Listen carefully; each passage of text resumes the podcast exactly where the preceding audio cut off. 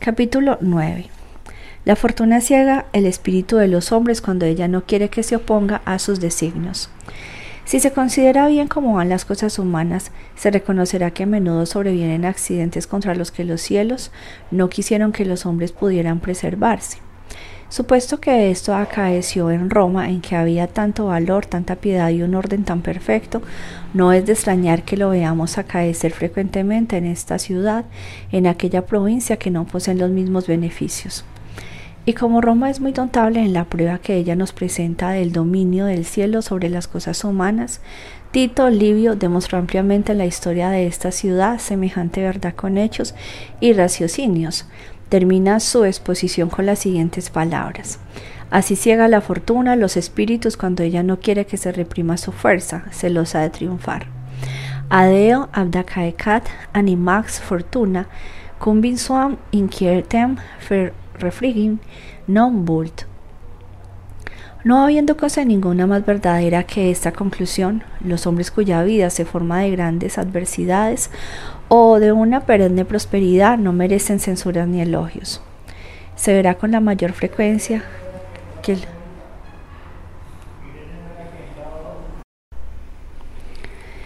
Se verá con la mayor frecuencia que los que llegan a una gloriosa elevación o que caminan hacia su ruina son conducidos como naturalmente por los cielos, que les proporcionan propicias ocasiones o les privan de la facultad de orar con valor. Cuando la fortuna quiere que se ore en grandes cosas, obra competentemente eligiendo a un hombre de un ingenio bastante vasto para conocer las ocasiones que ella va a presentarle y de un valor bastante grande para poder aprovecharse de ellas. Obra ella igualmente muy bien cuando queriendo que sucedan grandes desastres pone al frente de los negocios a aquellos hombres limitados, tímidos o torpes, que no saben más que auxiliarla en las ruinas que ella proyecta. Si entonces se presenta alguno que tenga fuerzas para oponérsele, le hace parecer ella o le priva todo medio de ejecutar ninguna empresa útil. Es pues mucha verdad que los hombres pueden dar auxilio a la fortuna, pueden dirigir pero no cortar el hilo de sus operaciones. Sin embargo, no deben desanimarse jamás, porque no sabiendo el fin que ella lleva y caminando ellos mismos por sendas desviadas y desconocidas, tienen siempre lugar de esperar y por consiguiente de sostenerse con la esperanza en cualquier circunstancia crítica o incómoda en que se hallen. Capítulo 10. Un gobierno debe guardarse bien de confiar mandos o administraciones de alguna importancia a los que él tiene ofendidos. Esta verdad es de tanta evidencia que basta con exponer aquí el grande ejemplo suyo que la historia romana nos presenta. Claudio Nerón abandonó el ejército que tenía a la vista del de Aníbal y trajo una porción suya a la marca hacia el otro cónsul para combatir con él contra Asdrúbal. Antes que éste se reuniese con Aníbal, se había hallado anteriormente en España a la vista de Asdrúbal y le había estrechado en tanto grado con un ejército que era menester a que éste pelease con una suma inferior aunque muriese de hambre. Pero Asdrúbal le había entretenido con tantos ardides que salió del apuro y le hizo malograr la ocasión de vencerle. Conociendo el Senado y pueblo romano la falta de Claudio Nerón había cometido en esta circunstancia, le censuró severamente y se habló de él en toda la ciudad con indignación y de un modo inflamatorio. Cuando hecho después cónsul fue enviado contra Aníbal, tomó la resolución de que acabamos de hablar y esta resolución fue muy peligrosa, aunque Roma permaneció en la perplejidad y una especie de agitación hasta que hubo estado noticiosa de la derrota de Asdrúbal. Cuando preguntaron a Claudio con qué motivo habían tomado una tan peligrosa determinación, exponiendo así la libertad de Roma, sin una extrema necesidad, respondió que la había tomado porque sabía que si triunfaba, recuperaría la gloria que había perdido en España, y más especialmente porque en el caso contrario, si no salía victorioso y su determinación tenía un éxito adverso, quedaría vengado con ello de Roma y de sus ciudadanos, que tan ingrata e indiscretamente le habían ofendido. Cuando vemos que el resentimiento ejerce un tan grande influjo sobre un ciudadano romano,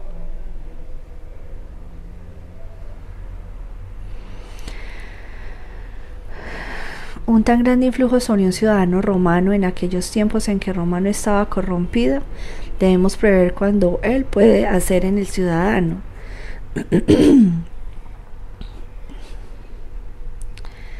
Debemos prever cuánto él puede hacer en el ciudadano de un estado en que se ha introducido la corrupción y en que las almas están absolutamente destituidas de la antigua magnanimidad romana.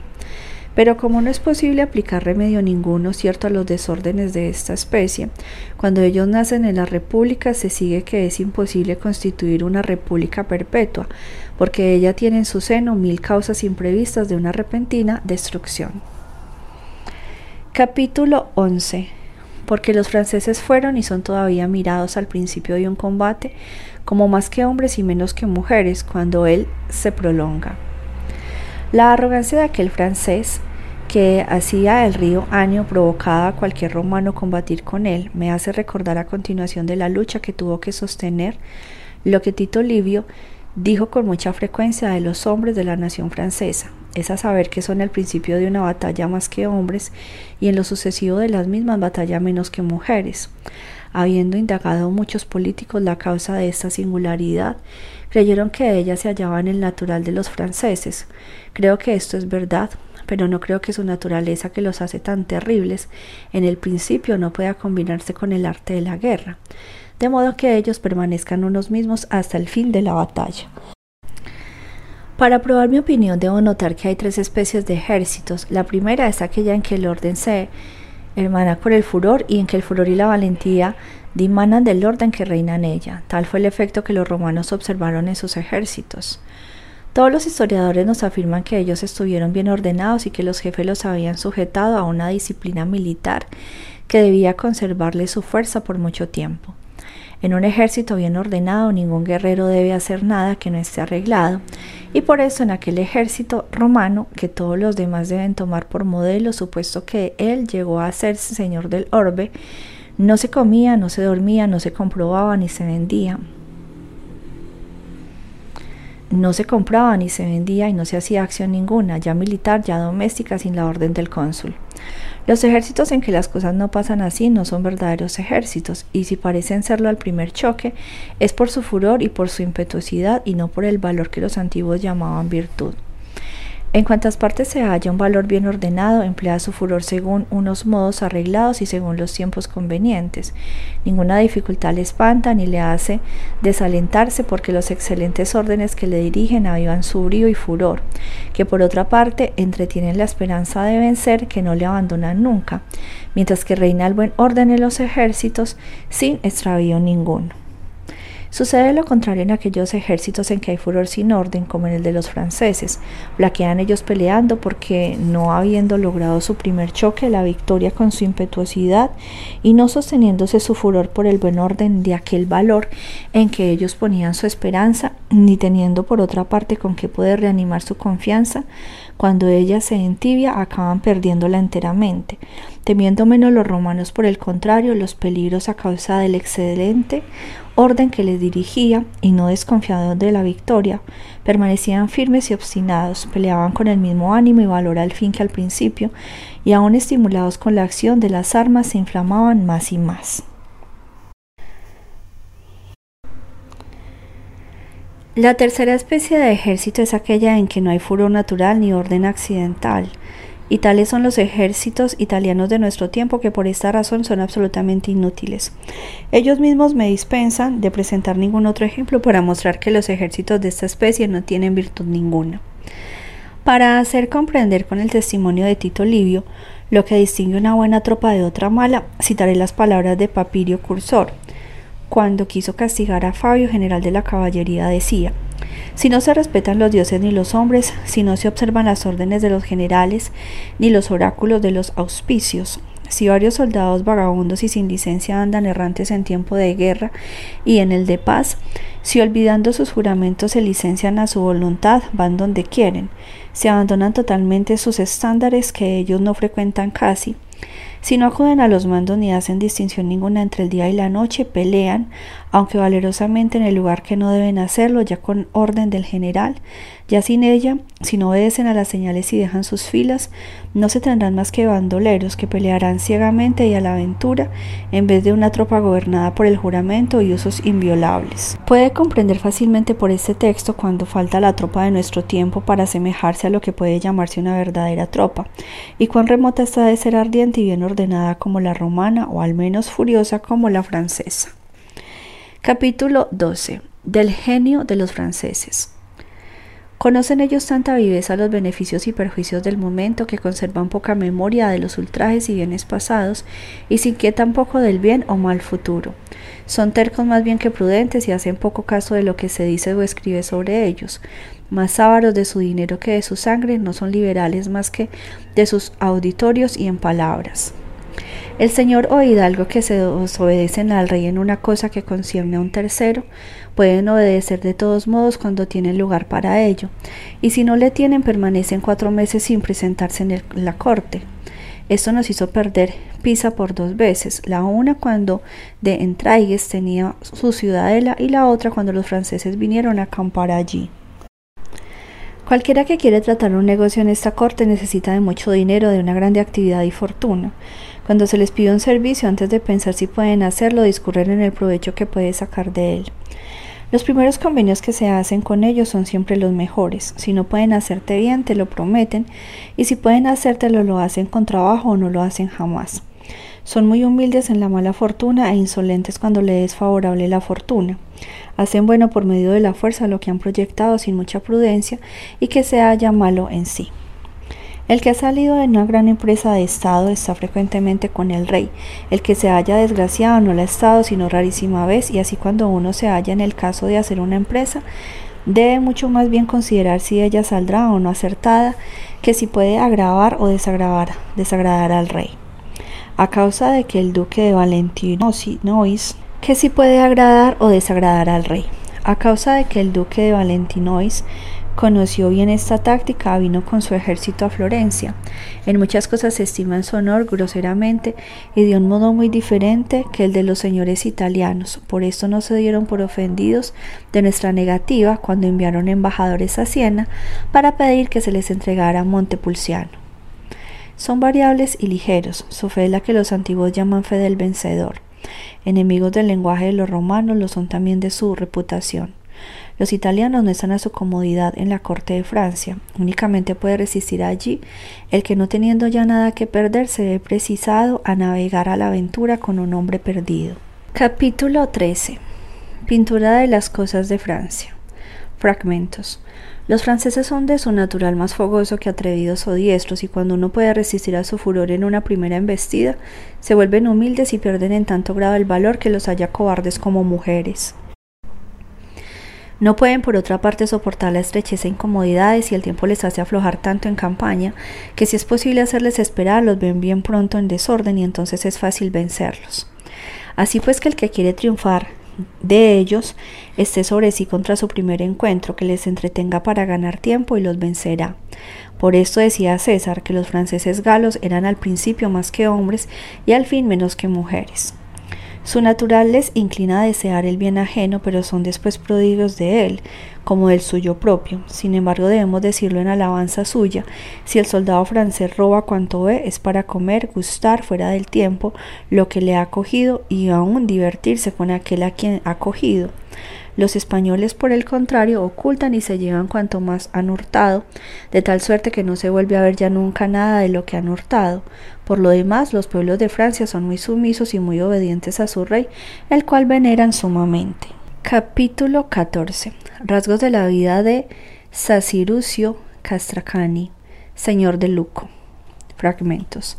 En una terrible batalla de Crucio, Castracani sostenía contra los florentinos y viendo que esta había durado bastante para ellos, estuviesen tan cansados como sus propias tropas, mandó que se le adelantaran mil infantes por detrás de los suyos y ordenó a aquellos de los últimos que estaban más adelante a abrirse y hacer un movimiento de conversión, los unos a derecha y los otros a izquierda como si se retiraran. Esta maniobra dejó a los florentinos con la facilidad de avanzar y ganar algún terreno. Pero habiendo llegado los cinco mil hombres de tropas frescas de Castrucio a las manos con los enemigos, fatigadísimos ya, no resistieron estos y fueron echados al río. Castrucio tenía costumbre de decir que los hombres deben probarlo todo y no espantarse de nada, que Dios es amante de los hombres valerosos, supuesto que le debemos castigar siempre a los débiles por medio de los fuertes. Mandó por fuerte a un ciudadano de Luca que había contribuido a su elevación y como le echaban en cara al haber hecho perecer a un antiguo amigo, suyo, respondió que estaba en el error porque él no había mandado matar más que a un nuevo enemigo. Máximas fundamentales de la política tomada de la obra N. Maquiavelo. Capítulo 1 de la fundación de las ciudades. Se construyeron las ciudades o por pueblos que esparcidos en diferentes puntos de la misma región querían reunirse para su beneficio común, para seguridad común o por pueblos que habían huido de su propio país pero conviene que una ciudad esté situada en un paraje fértil o en un territorio que no lo es. Es menester sentar por principio que el primer cuidado de los legisladores debe ser alejar cuando sea posible de la colonia que ellos reúnen la ociosidad, causa del desorden y aún corrupción de las sociedades. La esterilidad del suelo precisará a los habitantes al trabajo del que tendrán necesidad para proporcionarse medios de vivir y esa necesidad les impedirá dejarse llevar de la ociosidad. No obstante esto, valdrá más edificar las ciudades en medio de un terreno fértil, cuando por medio de buenas leyes se puede obligar a los habitantes a ocuparse, a trabajar, aún en medio de los más abundantes presentes de la naturaleza, lo cual se vio en la feliz constitución de Roma. Capítulo 2. De la religión. Jamás hubo estado ninguno al que no se diera por fundamento la religión, y los más prevenidos de los fundadores de los imperios le atribuyen el mayor influjo posible en las cosas de la política, tales fueron los griegos Solón, Licurgo, etc. Tres movimientos se vieron inclinados a ello. El primero es que la religión hacía pasar felizmente a las naciones de nativa ferocidad a la sociabilidad de la civilización, como se vio gracias a las instituciones religiosas de Numa, en el pueblo romano que era fiero enteramente bajo la dominación de Rómulo. Su segundo motivo debió ser que una gran cantidad de acciones reputadas como útiles por algunas gentes prudentes no presentan realmente el primer aspecto, razones bastante evidentes para que los demás se convenzan igualmente de su bondad.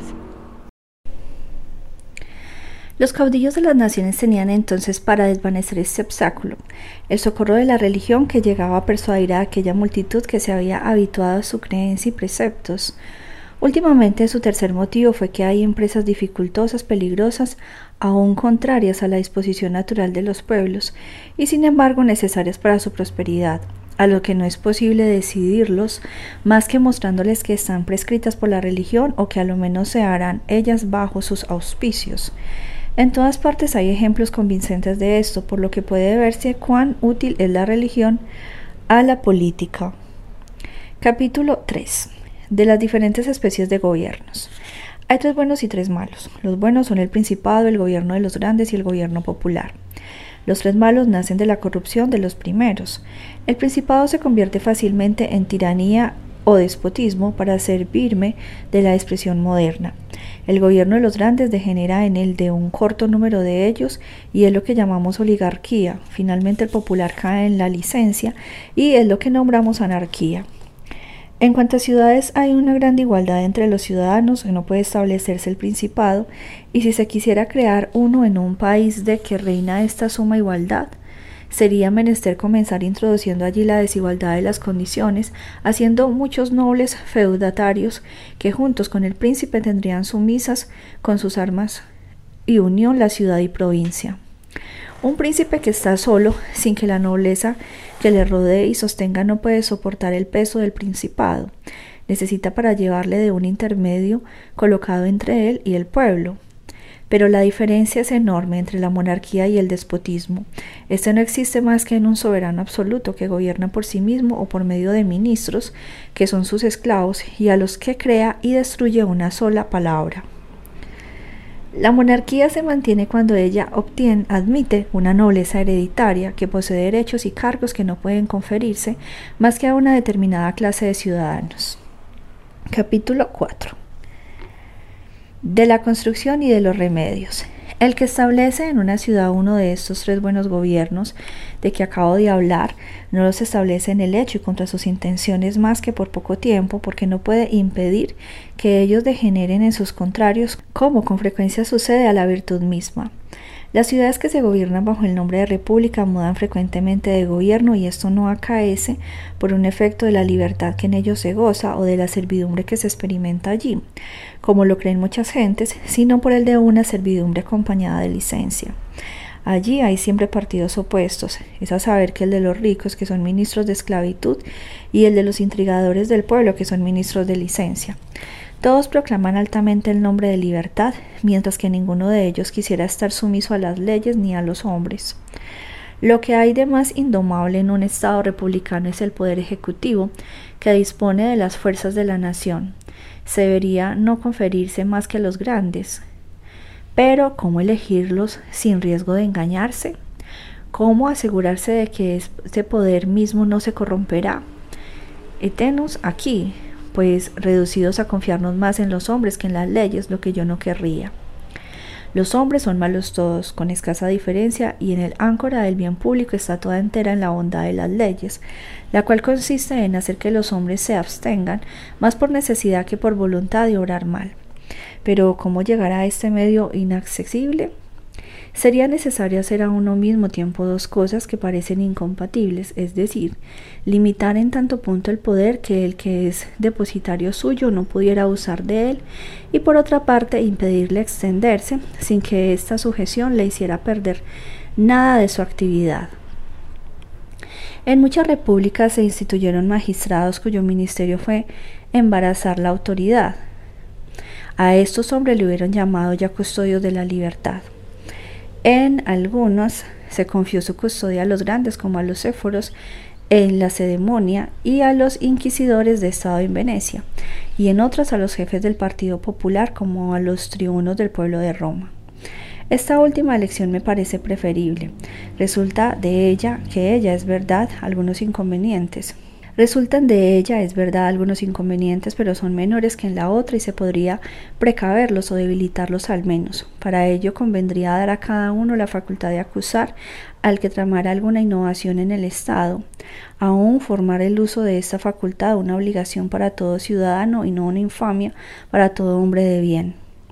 Aún sería útil que apartando todos borrón de ignomia de semejantes delaciones la recompensaran con alguna señal, de mérito. Las acusaciones.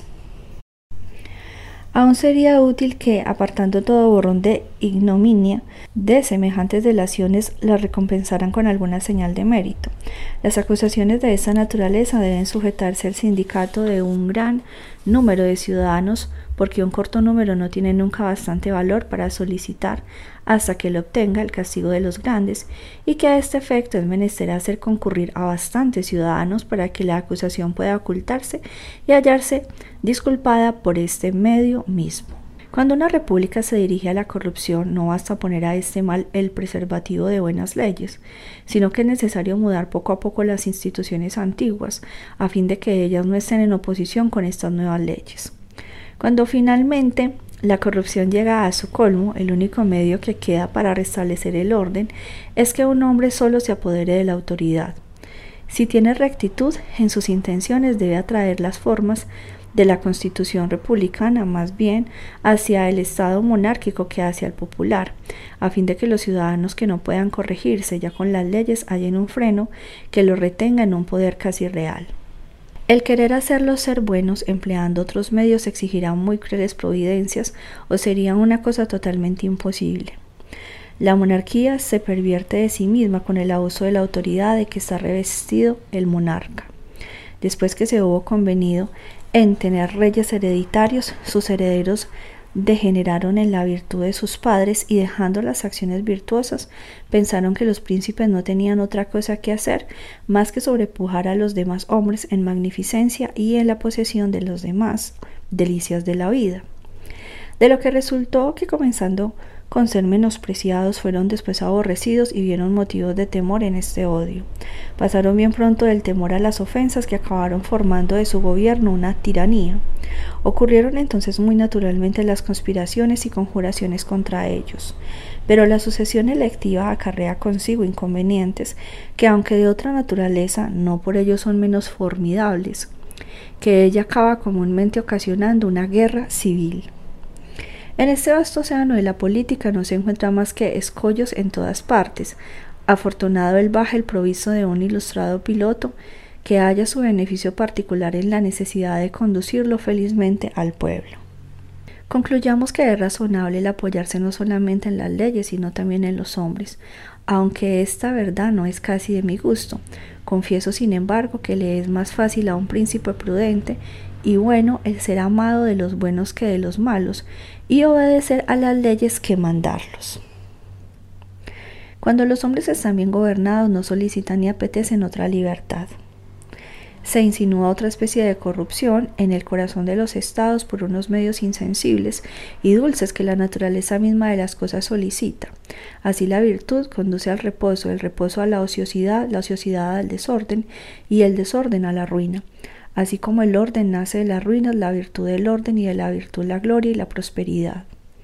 Los hombres juiciosos observaron que las letras no vinieron más que después de las armas, y que en las provincias y ciudades no se vieron nacer los filósofos más que después de los capitanes.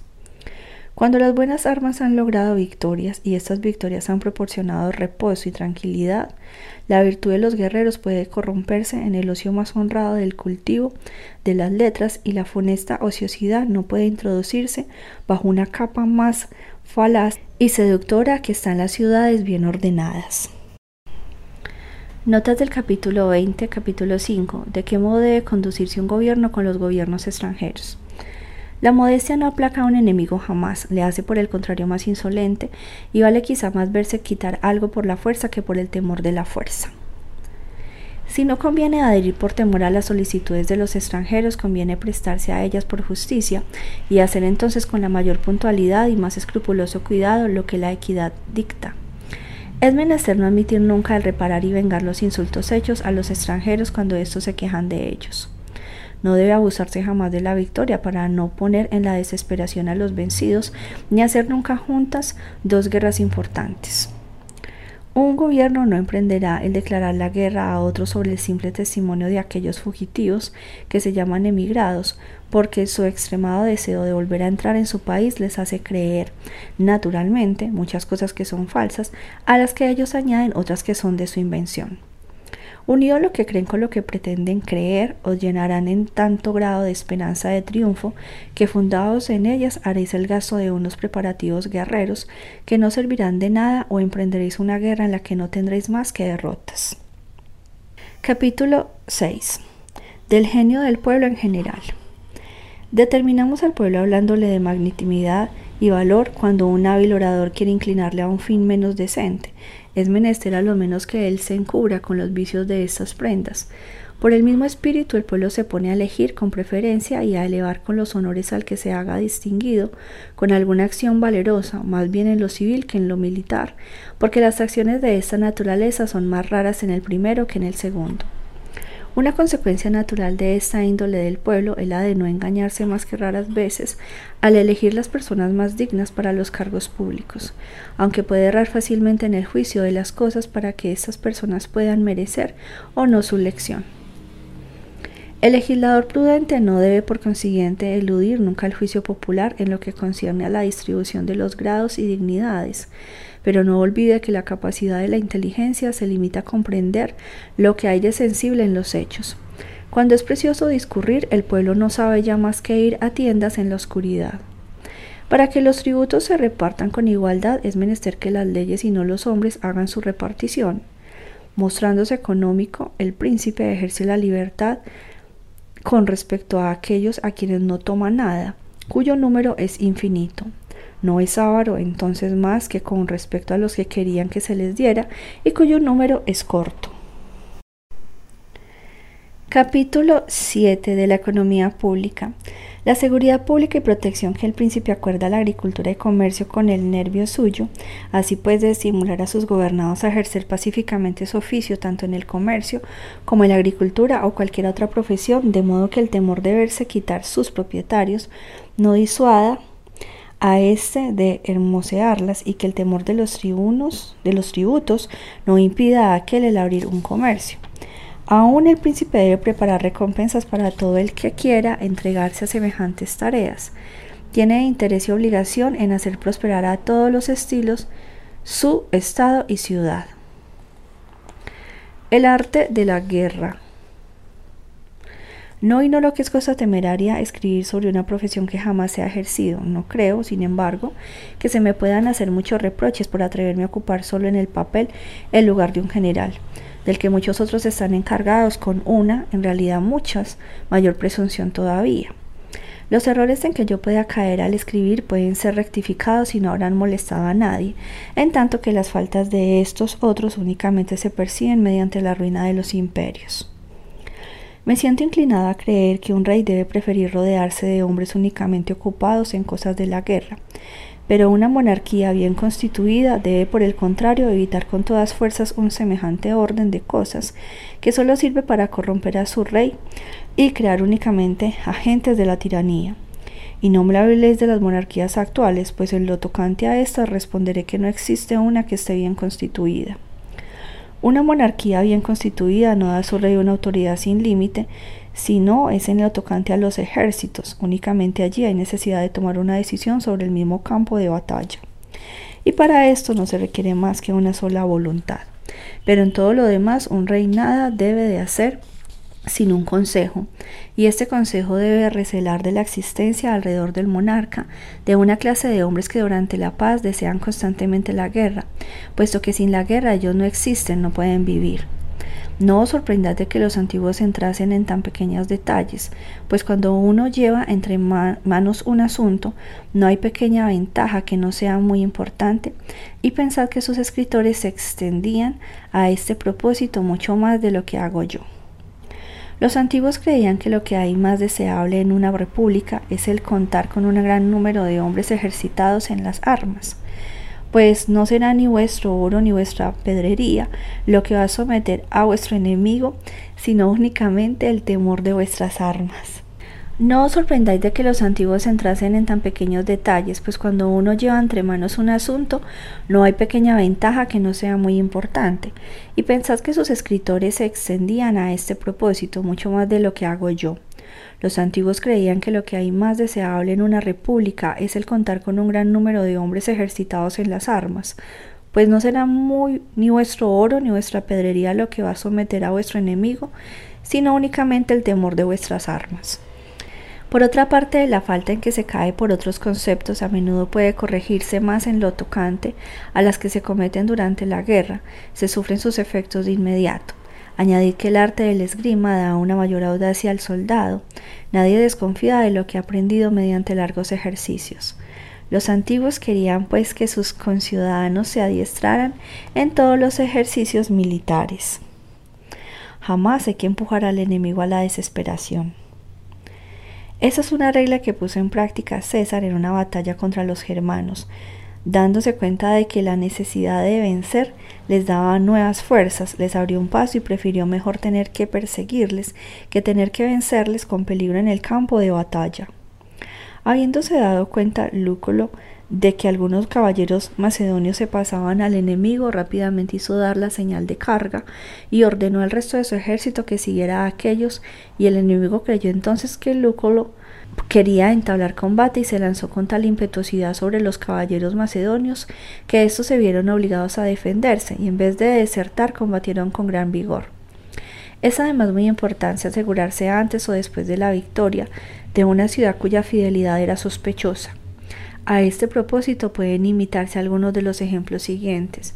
Desconfiando Pompeyo de la fidelidad de los habitantes de Catina, Rogo les quisieran recibir bajo sus muros algunos enfermos de su ejército, y les mandó bajo este disfraz algunos de sus más valerosos soldados, quienes se apoderaron de la ciudad. Por tener iguales sospechas de los habitantes de Epidauro, Publio Valerio les llamó para una ceremonia religiosa que tendría lugar en su templo situado fuera de los muros de la ciudad y cuando todo el pueblo hubo salido, no dejó entre más que aquellos de quienes nada tenían que temer. Alejandro el Grande, queriendo asegurarse de Tracia, antes de partir para Asia, se llevó consigo a todos los principales del país, a quienes dio empleos en su ejército y les hizo reemplazar por hombres sin consideración alguna. Mantuvo así a estos grandes en fidelidad y a su servicio, al darles a su vez un tratamiento distinguido, y al pueblo la obediencia, alejándole todos aquellos que hubieran podido empujarle a la rebelión.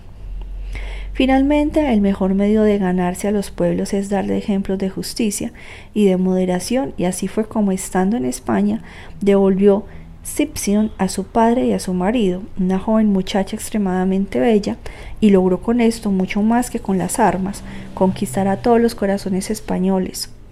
Por haber hecho César que se pagara la madera que había hecho cortar en la Galia a fin de construir una empalizada alrededor de su ejército, adquirió una gran reputación de justiciero, lo que le facilitó la conquista del país. Me parece que nada más tengo que añadir a las diversas consideraciones que acabo de desarrollar y que he agotado cuanto hay que decir sobre las diferentes circunstancias en que se puede encontrar un ejército.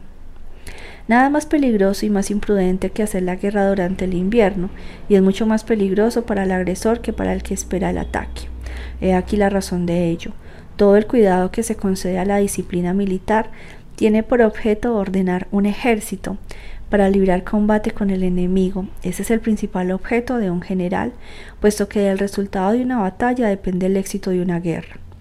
Aquel que sabe pues ordenar mejor su ejército y mantenerlo mejor disciplinado, tiene más ventajas el día de un combate y más esperanzas de vencer. Por otra parte, no hay mayores obstáculos al éxito de las maniobras, pero como el que espera es dueño de escoger su lugar y puede reunir tropas frescas en un instante y caer así, de improviso, sobre un cuerpo aislado, el que avanza no tendrá ningún medio de resistir a un ataque semejante. Tal fue la causa de la derrota de los franceses y tal será la suerte de todos aquellos que atacarán a un enemigo que no esté desprovisto de habilidad. Así pues, aquel que no quiera sacar ningún partido de las fuerzas de la disciplina, de las maniobras y del valor de un ejército, emprenda la guerra durante el invierno. Por su parte, como para los romanos quedan todas estas ventajas, para cuya adquisición dedicaban tantos cuidados, no les fuesen inútiles, evitaban hacer la guerra en invierno, del mismo modo que evitaban la guerra de montaña y todo otro género de guerra que no les hubiera permitido desplegar sus talentos militares y todo su valor. Fin del libro.